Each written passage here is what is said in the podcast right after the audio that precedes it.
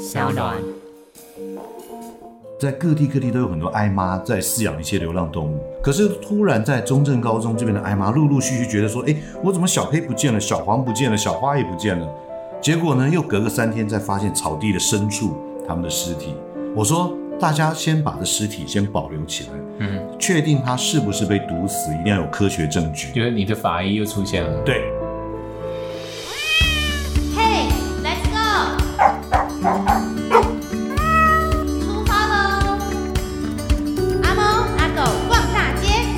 欢迎收听阿猫阿狗逛大街的节目，我是金盛。啊，今天的 podcast 呢，我们把麦克风来到台北市议会，这是我第一次来到台北市议会，非常谢谢今天的受访人，就是杨靖宇医师啊，我还是习惯叫你医师哎，好，叫我医师就好。议员好，大家好。议员从一年多前，然后当选市议员，嗯，我其实一直很想要问一个问题，就是。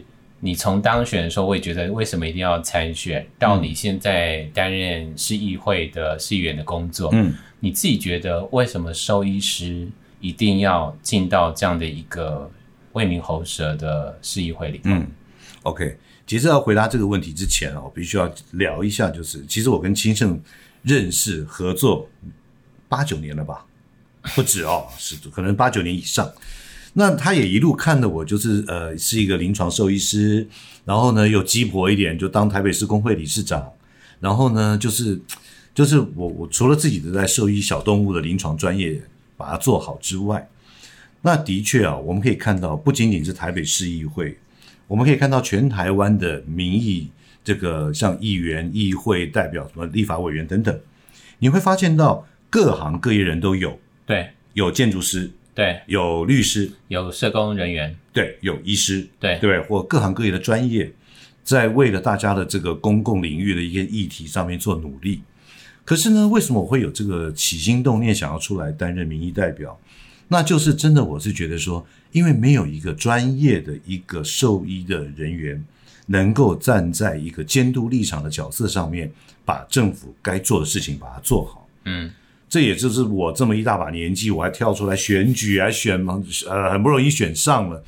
那其实老实说，我也是台北市议会第一个兽医专业的人员担任民意代表，哦、所以这一点是我让我呃一直想要去做的。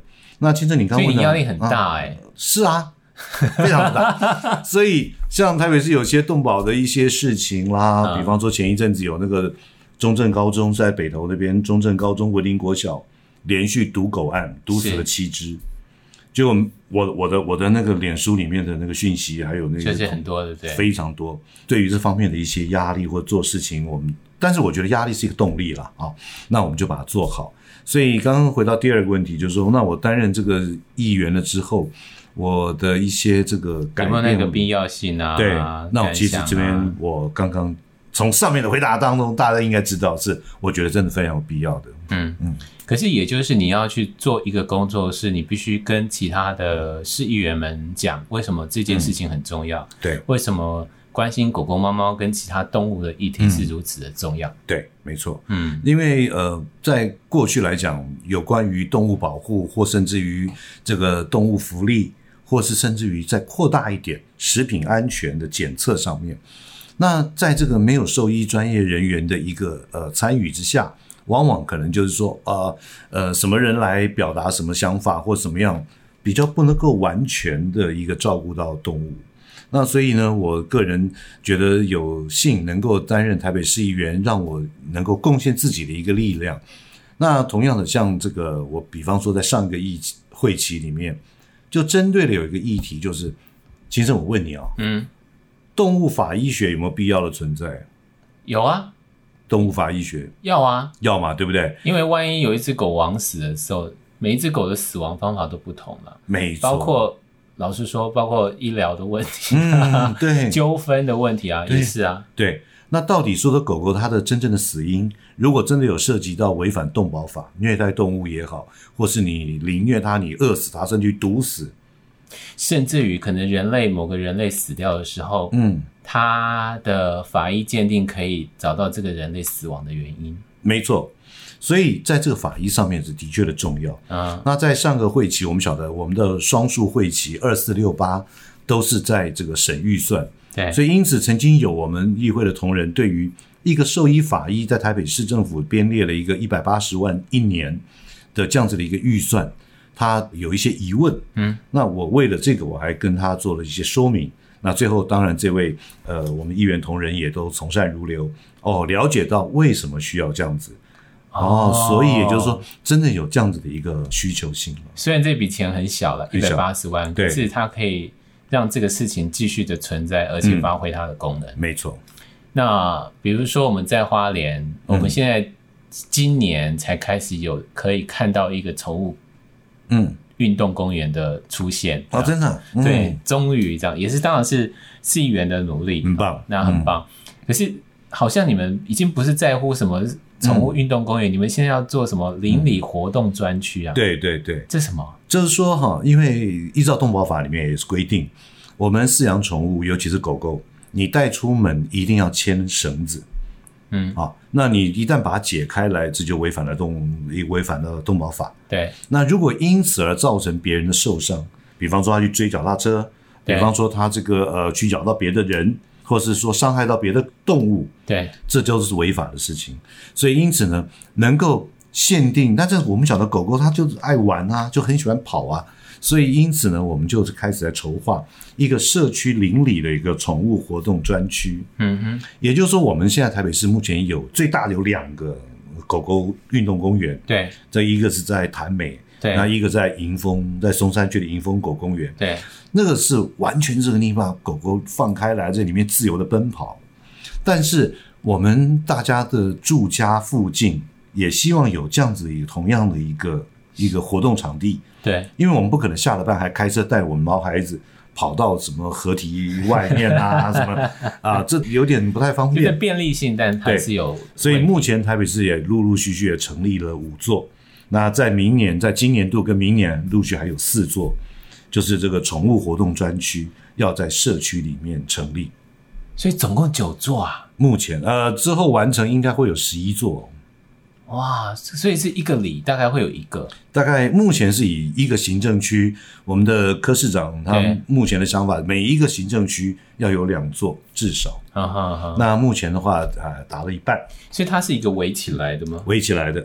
然后狗狗进去的话，分大型犬、小型犬。啊哈。然后里面会有喝水的，里面会有便便的收集袋。所以它有点像是小型的运动公园。哎，对，小型的狗狗运动公园。哇。嗯，它它是归属在谁的管辖范围之内？呃，这个场地可能是公园处，公园，但是呢，它委由动保处管理。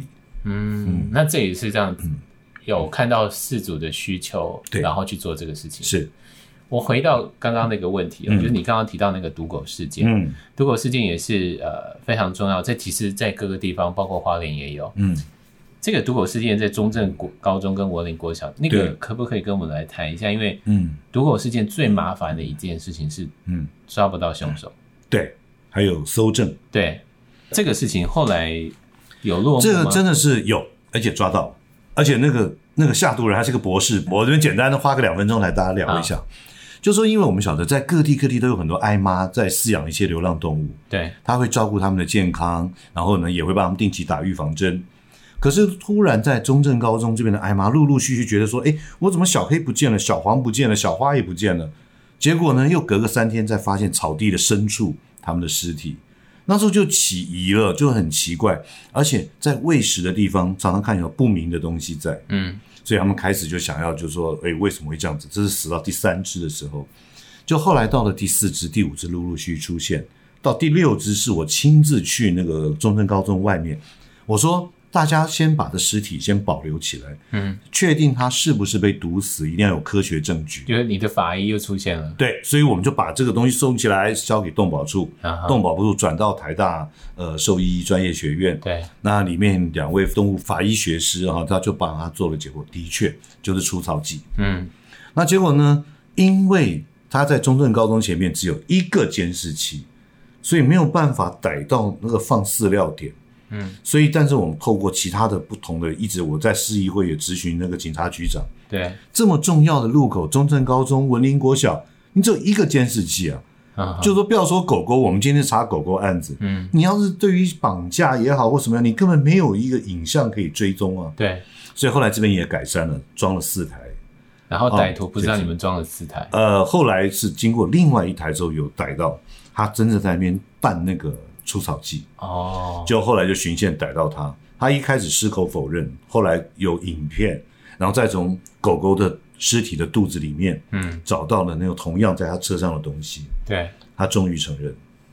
可是你没有问他说为什么会做这件事情？嗯、这个是才是真正的 他觉得矛盾地方，他觉得不舒服，看到他们不舒服。就这样子，你想想看，中正高中那边可能我们花莲那边有是那边有很多小朋友哎、欸，对我们可能花莲的听众朋友不太了解中正高中跟文林国小，它现在那边是属于我们这个呃所谓的从化科学园区。对，现在几乎那一大片土地里面只剩下中正高中跟文林国小，其他全部拆光了。哦，所以等于是一个荒废的废墟一样那样子个地方。所以因此。他觉得看他不顺眼，我也真不晓得哪里惹了他，因为他也没有住在那里。嗯嗯。但如果毒狗的话，嗯，要罚多少钱？依照动保法的话，它是两年以上五年以下的有期徒刑，可以一颗罚，一颗呃好像不行，然后还有罚款是五十万。所以现在重点是要怎么找到、嗯、怎么抓到，对不对？嗯，对。就这只能靠监视器，靠监视器，靠证据。对，嗯。那在花莲真的很难，花莲地大了，太大了，对，地大常常都在那个农间上、农、嗯、田上。我觉得，诶、欸，金总，我这边反而我要先问你一个问题啊，好。在花莲有没有常常有那种捕兽夹伤到动物？有啊，前阵子也有一个，有一个，就是一大区在富里，嗯，然后就好几只狗都是三只脚、三只脚的。我最近也是啊，两狗一猫都这样子。你看，连台北市都有，了有，我们花莲就更不用讲了，因为那个很便宜形式的。东西嘛，嗯，嗯，可是不管是买的或是卖的，照道理是有罪可罚的。对，制造、承受、贩售、贩卖、使用，现在还是有啊。嗯，议员怎么办？我我也咨询了动保处，动保处说除了加强稽查之外，好像似乎没有别的办法。但是我觉得真是要宣导，有很多人可能还不知道。好，那这个里头有一个东西叫做。友善城市的这个概念，嗯、就是说，比如说刚刚那个赌狗的事件，嗯，那个犯行人他就是他觉得不舒服啊，嗯，他觉得他的存在是没有必要的，啊，嗯，希望他消失在他所生活的一个环境当中，嗯，可这就有违背了动物友善城市这个想法，对。那你自己觉得，不管是台北市，嗯、或是其他你看到的，嗯，哪一些其实证明了，其实动物友善城市的推广的良好，嗯，对。对人，嗯，或者对狗狗、猫猫，对这些动物都是件好事。你真的是真的很厉害哦，金城。这边我再讲一另外一个例子啊，啊，就说呃，在国际的一些心理学也好，或者犯罪行为调查也好，这个人哈，如果说他在过去小的时候成长的过程里面，他有虐待动物、有毒害动物，甚至于杀动物这种伤害动物的。它将来会对于我们公共危险造成一些像，比方说呃杀人或者是伤害等等，几乎是百分之七十二，是美国洛杉矶调查的显示，嗯，百分之七十二在过去年轻的时候有虐待动物的倾向的人，嗯，他将来犯案的大概有占百分之七十二。所谓犯案就是伤害人，伤害人类，嗯哼，所以因此刚刚您刚提到，其实对于友善动物城市的建立，它最大的影响范围。就是说，它可能是一个社会犯罪的潜在因子。嗯，因此台北市有一个特殊的一个机构，叫做社会安全网。嗯哼，社会安全网里面涵盖了教育局、社会局、警察局，唯独缺的就是动保处。嗯，所以因此我也质询我们台北市政府说，为什么有这样子犯罪潜在因子的这样子的一个人，你不把他纳入到社会安全网，加以来观察，加以来这个关心？对，其实。能够早期的把他心理的障碍或是行为能够矫正的话，他其实对于日后我们社会安全是很大的帮助的。嗯哼，所以那这次从从我进来之后咨询完之后，他们也把动保处纳入一个协调的机制，所以这是非常重要的。花莲有没有？当然没有，所以你看，又再一次证明把兽医师送到市议会，再要送到立法院，这件事情是有多么重要。对，因为的确在过去的行为偏差，从小我们讲的小时偷针、大时偷什么，我不知道、uh uh 那句话，也就是从小他开始有这样子的一个暴力倾向的时候，我们能够及早把它纠正出来，甚至于让警方或者情治单位，甚至于社福单位能够多关心这样子的人，他或许就不会有这样子的问题。嗯。嗯，好，这是动物友善城市。Yeah. 动物友善城市还有另外一个题，嗯，是啊、呃，在我们这个圈子当中也关心的问题。嗯、那我也很想了解台北市政府的做法。那可不可能变成花莲县政府可以努力朝向的方向？嗯，流浪动物收容所。哎、欸，现在花莲是什么样子啊？呃，它是在一个隐秘的地方，然后大家也不知道到底去哪里认养。老实说，它还是在。很早年、很早年，大家认知的收容所，它不会有一个美好的或者干净的这个空间，它也不会是一个主动欢迎大家进去的这个空间。嗯嗯嗯、但现在县政府是说要弄一个狗乐园，要弄一个非常大的一个空间，让狗狗能够进去，这样。嗯嗯嗯、呃，这个是另外一个事情了，那个就不就就提到。但是就是回到一个事情，对我来讲是流浪动物的收容所这件事情，不是大或者是小的问题。嗯嗯是你如何去看待这个空间？你如何能够让人进来？然后我愿意领养的那个领养的程序，嗯，那这些狗狗动物狗狗的状况到底如何？嗯哼，我我对我来讲是这样。好，那在目前台北市只有一个，就是内湖的动物之家。对，那这个动物还没有搬家吗？呃，要从原址重建。啊哈啊！为了这个事情，哇，真的我也分着。真的非常谢谢我们市政府的帮忙啊！他当初的预算大概三亿多，要把它重新整建。但是因为我呃进入市议会之后，我一直在推广或者跟市府，尤其是柯市长对的建议，就是说你要把它变成一个多功能性的一个地方，而不是传统大家印象一进去狗叫到不行、臭到不行、那挤到不行。你要把它变成一个现代化的一个。动物收容。对，然后呢，里面还有一个视听教室，可以容纳两百五十人。当很多国中、国小甚至幼稚园，它的校外教学就是一个参观的地方，从小就认识生命、尊重生命，而且不能对于狗狗有不礼貌的行为，甚至于养了它又把它丢掉，这些都要从小根植在脑海里。所以呢，柯市长也从呃也听从我们大家的想法，他就把这个经费从三点五亿变成了六点五亿。嗯哼，他多增建了一个功能馆，另外还有一个就是临时的动物医院，因为毕竟进来的动物里面很多都需要医疗。对，那你再转到外面的动物医院来讲的话，这个不管是时间上、经费上跟人力上。都是一个很大的负担。如果自己有一个简易的一个动物医院，那当然也是要麻醉、血小、虽小五脏五脏俱全。五脏俱全。所以这个动物医院也伴随在里面，所以它会变成一个多功能性、有富有教育意义的，也有一个医疗的一个实际的新的一个动物的动物之家。花六亿，六亿，追加预算追到六亿，追到六亿，多大空间啊？哎。目前台北市动保处，不台北市动物的收容所里面，可容纳的狗跟猫加起来是六百六十只。它完工以后可以将近扩增到九百五十只。然后还有，也就是说，它行政刚讲了一个重点，它倒不是说你怎么去看这有多大，容纳多少，而是里面的细部的设计，对，有没有那种尊重生命的一个概念，或是一个呃合理的一个方式。过去的动物收容所，大家都知道，一进去以后，不管你有病没病，结扎没结扎，全部混在一起。那新的台北市的动物之家，它就开始有一个所谓的流向。嗯哼，诶，它有结扎，它有没有传染病，就先分流，公母分流，体重分流，嗯，然后达到一个很好的一个环境，让它觉得很开心，然后也比较有机会送养出去。所以这次的会有一个隔离区。啊，就是说看有什么疾病，就像我们现在检疫隔离，对对对，居家隔离，大家乖乖的做居家隔离。哎，对对，他就待几天，然后经过验他的粪便，一些什么事情把它做好，让这样子认养出来的动物都是健康的。嗯嗯，预计何时会好啊？呃，一百一十二年，一百一十二年，现在其实你知道最麻烦是什么？什么？他现在还要盖一个中途哎，原本现在有里面有六，不是里面就已经有包括中途了吗？六亿多里面有了经费有，但是他先先要盖一个中途。所以那中途现在正在规划。哦，我懂了。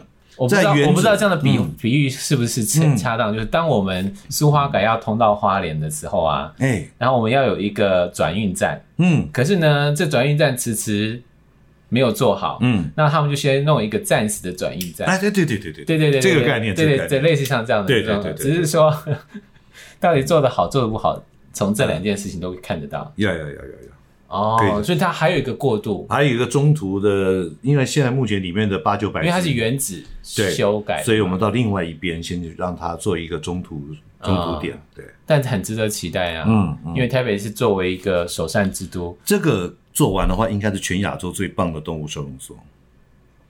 真的，我我跟市长讲的就是说，我们要做就做好。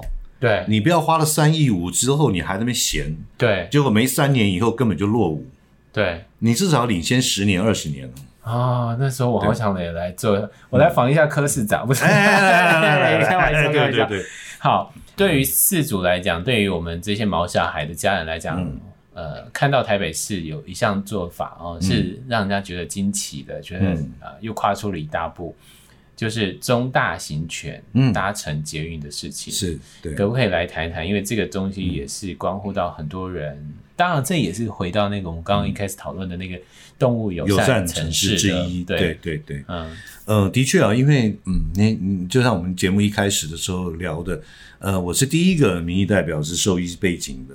所以，因此有关于动物的大大小小事情，都会来问我，来寻寻求我们的意见跟帮忙。那当然，对于这个动物啊，可以上捷运。其实他之前是说，你狗狗只要装在笼子里，就可以上捷运。对。但是呢，它限定的长宽高长大概我记得没错，五十一公分。原则上就是它，我的记忆是它就是一个小型犬。哎，对，吉娃娃这一类的才能做。对。对那可是你也晓得，现在很多人养的狗宠物。啊，像这个黄金猎犬，像哈士奇，不可能在那个笼子里啊，可能它两个月大可以。最重要的就是说，在动物之家亟待认养的动物，嗯，大概百分之七十是黑色的。我也不晓得为什么黑狗特多，因为没有人要黑狗啊。哎，对，没错。如果黑狗再加上有一个白蹄，哇，那更没人养。可是这边我跟大家讲，黑狗白蹄是 lucky 啊，我养过一只十五岁，嗯，从从大概五岁多养到十五岁。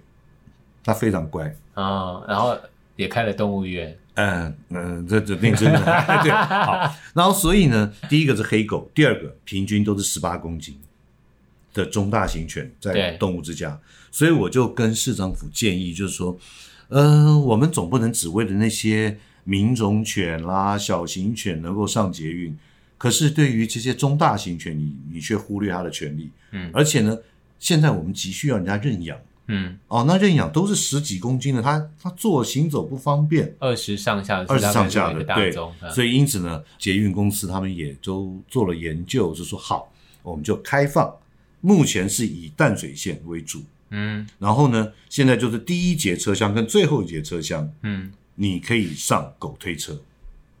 嗯，就可以推上去，大概长度在在九十五公分、一百公分的长度，然后高啊宽，大概就跟一个轮椅一样大小，再长一点的大小，你都可以推上去。嗯，以前是不行的。对，那所以说，对于这个中大型犬，像有时候我们要去淡水玩，那我们可以在捷运上面过了台北车站之后，中山站以后，任何一个站点上车，嗯，我们坐到淡水去，然后呢，推着在海边走，河边走。嗯这是一个很舒服的一件休闲活动。听起来就是我可以开车到圆山公园，嗯、然后把车停在圆山，对，然后就坐捷运坐到淡水，淡水，你也不用担心哪里停车。啊哈，对，这也是一步一步的做吧。对，那捷运公司它的答应就是说，哎，是否我们这个试办到七月四号，嗯，今年的七月四号，我们统计一下大家的意愿，然后之后是否考虑全线开放？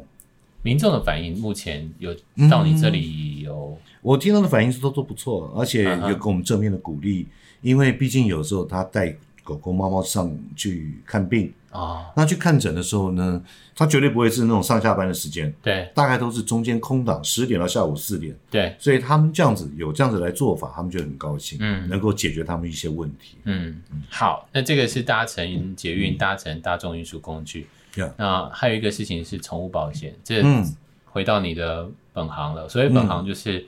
兽医师医疗这个本行，医疗的本行，对。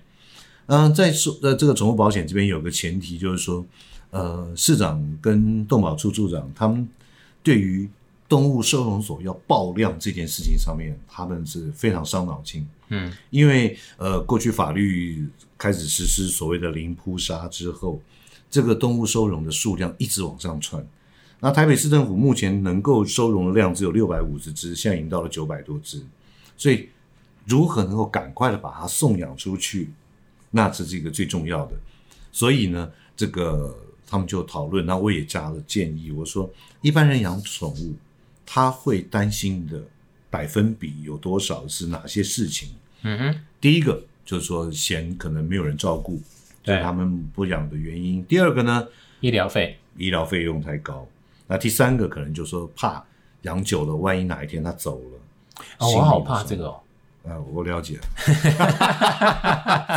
啊，就是说这个情感上面，还有这种感情上面的用下去的那种哦，是无法取代的这个事情。所以市政府就提出来，我们就一起来推。嗯，就是说现在目前多便宜啊！你只要从台北市动物收容所、动物之家认养的宠物出去，你先免费送你一年的宠物保险。也就是说，他生病也好，或什么也好，甚至于车祸也好，还有让我这种匪夷所思的是第三人责任险。哦，他如果伤害到别人，对，不管是别人的狗或是人，对，都还有理赔。这真的对于要收养的，就是要去认养，嗯，收容中心的，这样是很大的利多，很大利多。就是说，有这个费用其实也不贵，市政府他们谈下来大概是六百到八百一年哦。那这样的预算不大哎，不大啊，对啊。Uh huh. 然后我还就说好，那是否能够再放宽到一般的市民？嗯、也就是说，可能费用会高一点，因为毕竟这是一个市政府去谈的专案。那真正的一个保险，或许可能会调整个三百、五百，但是对于一般的事主来讲，都是一件好事。所谓三百、四百、五百，是指一个月要缴三百、四百、五百，一年六百到八百，一年呢？哦，保险费。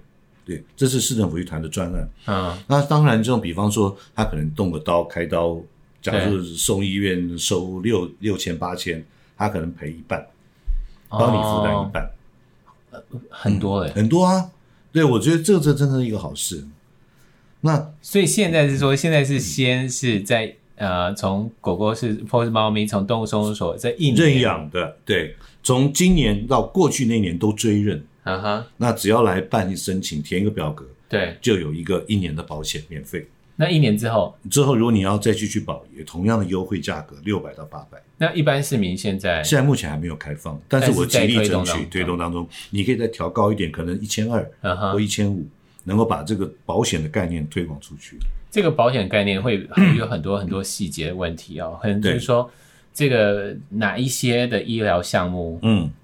不被保险或者哪一些医疗项目会被纳入？这这个保险单我我看过，我觉得是还不错的。就是说，它连肿瘤都有。哦，肿瘤的治疗，哦、然后还有外科手术，但是他这一辈子的外科手术只能出险三次，嗯，因为总不能一天到晚出车祸嘛，对，或者说什么其他的都。对，所以它有一些限制，但我觉得都还在合理范围。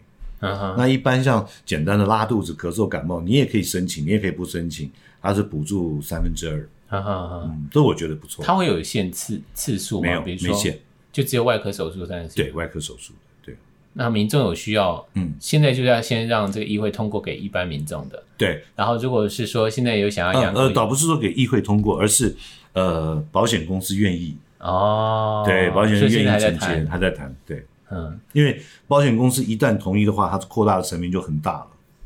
保险公司一旦同意的话，它受惠的绝对不会只有台北市政府的台北市民，对，它会变成一个非常指标的，成为其他县市可以作为参考参考的一个。因为保险公司它要的是整个大的市场，对，没错，对不对？嗯，像有些保险公司，它是配合它自己其他公司的寿险，人的寿险。对，你要买懂宠物的保险可以，但是你一定要有人当做一个主险。对，之后你可以买宠物的保险。那我们现在这个推的就是完全不用，你不需要有人的什么寿险啊什么的这样子。嗯，那赔偿的问题呢？我说赔偿就是说，在过去在保险一直没办法推动的原因，是因为我们很害怕有些人会利用伤害狗，嗯，然后赚取那个保险金。嗯嗯嗯，这个疑虑现在就现在还好，因为他呃，对于这种外科手术，他有限制他的次数。对，然后还有他会做一些记录，因为刚开始嘛，就说针对这个人啊，秦生你养过三只狗，就三只都这样子，嗯，他就会列入一个考量，一个讯号出来。嗯。嗯，就它还是有个配套做法，配套做法有有。好，今天非常谢谢台北市议员，他也是动物医师的杨靖宇医师，来跟大家谈谈，就是他为什么要嗯成为一个市议员，而市议员当中为什么会有必须要有一个兽医师背景的人进入？我们发现我们在谈动物友善城市，它不是只是个空谈。嗯当有人可以帮我们在政府跟人民之间做一个桥梁的时候，这个角色就更显重要了。要，谢谢医师，谢谢金正。